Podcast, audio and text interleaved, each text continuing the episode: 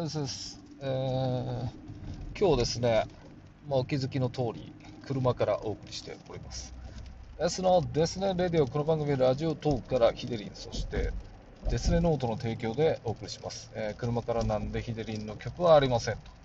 えー今日ですね、えーと、車からしかも第11回ゲロゲロの感想を取っていきたいと思います。えっ、と、タイトルコール間違ったけど、まあ、それで進めますね。えーすごい雨降ってるんですけど、今。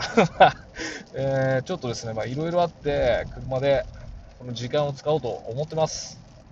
はい、聞きづらいかもしれませんけど、一応手抜いてるわけじゃないんで、感想いきたいです。えー第10回のゲロゲロはですね、あのー、みつきちゃんでした。ブログ名言わないでごめんなさい。えーみつきの、おーなんとかレシピじゃなかったですね。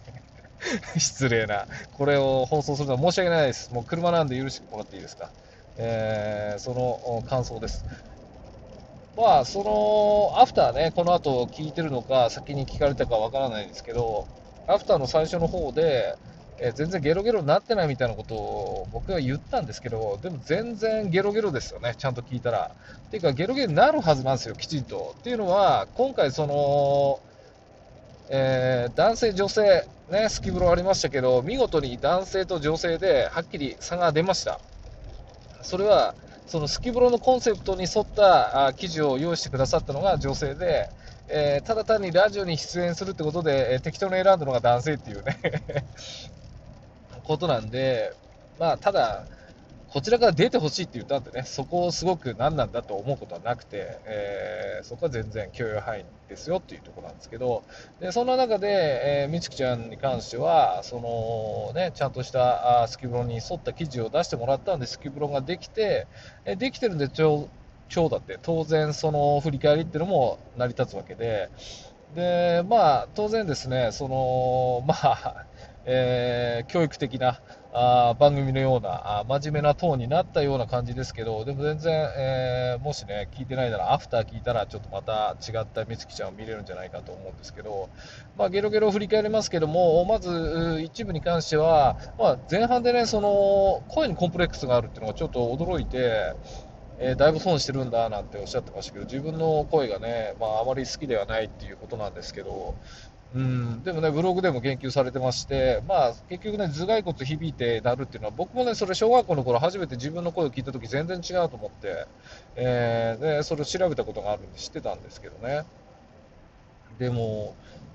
うん、どうなんでしょう、損してるとなると、これはもう僕の勝手な推測ですけど、まあ、声が、まあ、女性っぽくないってことなんでしょうか、低いっていうのか、高くはないですからね、そうなると、えー高くなきゃいけないっていうのは、僕の勝手なイメージですと、可愛い顔なんでしょうかね、どうなんでしょう、まあ、必ずしもその顔の通り声にはならないですけど、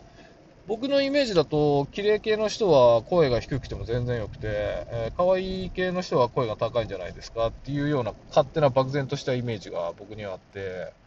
えーだから別に低いからどうのとか、ね、なんでしょう、これちょっと余談になるかもしれないですけど、その本当かどうかわかんないですけど、その女性のその体型にも、例えば胸が大きい人とか、お尻が大きい人とかありますけど、これは本当かどうかわかんないですよ。全然僕は根拠がないソースがどこだったか忘れましたけど、えー綺麗な人っていうのは、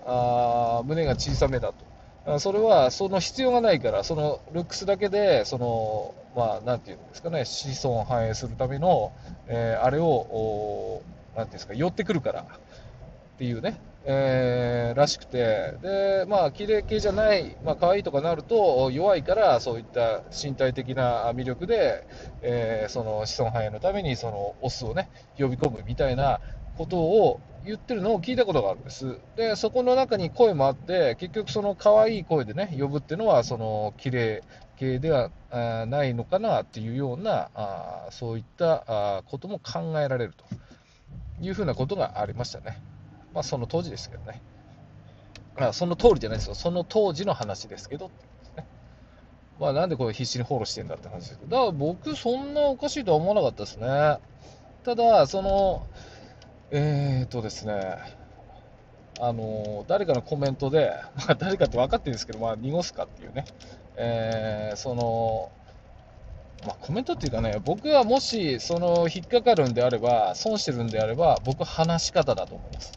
話し方。えー、これは昔っていうか、ちょっと前にその好きな声の話題でも話したことあるんですけど、話し方でも好きになるっていうのがあるんですよね。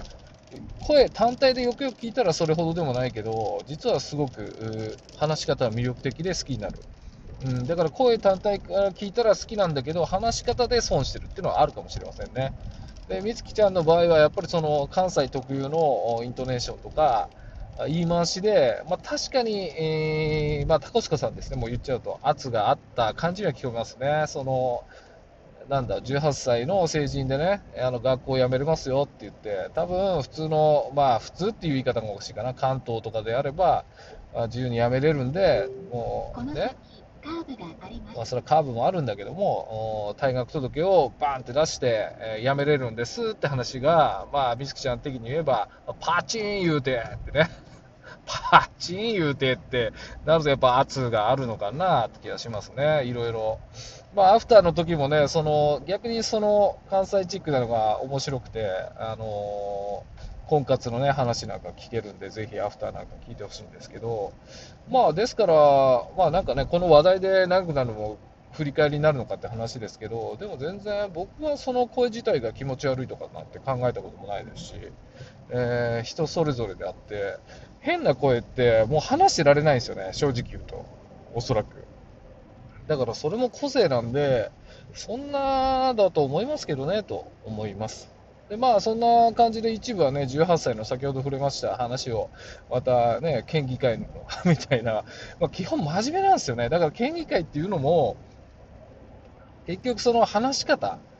で、ちょっとこう威圧的なものがあるのかもしれないですね。なんか論ずるみたいな。まあそこなのかななんて思いますけどね。で、2部に関しては、その、まあいろいろ話してね、フィギュアの、まあ結局戦争の話題になったり フィギュアのね、知られざるその戦争の影響とかね、話してましたけども、まあそうかっていうね。なんか面白かったですね。で、まあ、その、最後の方でね、ちらっとその、ツイッターの毒舌なんていうのもね、僕はすごく、僕ね、毒舌好きなんですよ、すごい。本当はもう今、猫かぶってますから、ブログも。えー、もっとこう、辛口でいきたいのもあるんですけどね、ちょっとこう、やはりそこも4年も続けてくるとね、ブログも考えるものはありますというところで。まあ、ツイッターが面白いんですけど、まあ、そのツイッターの話なんかもアフターでしてますんで、ぜひ聞いてほしいなと思います。まあ、なんか車でやるとね、何にも、まあ、もともとね、いつもその何か見てるわけじゃないけども、より一層そのね、話しながら見るものもないんで、運転にも集中するしね、あれなんですけど、でもまあ、イメージとしてはその18歳の問題とやっぱりフィギュアでしたねっていう。中で、戦争の話もあって、やっぱりこう、基本的に、美月ちゃんのその真面目なね、感じがあって、ただ声をね、そのコンプレックスだって言ったらちょっと、そんな気にすることないと思いますねっていう。うん、なんかそれが魅力であって、美月ちゃんっていう、そうじゃなきゃ美月ちゃんじゃないみたいなね、まあ、その容姿を見てないでっておっしゃってましたんで、ものすごい可愛い顔なのかななんて僕は思ってますけどね、そんな感じでしょうかねと。はい。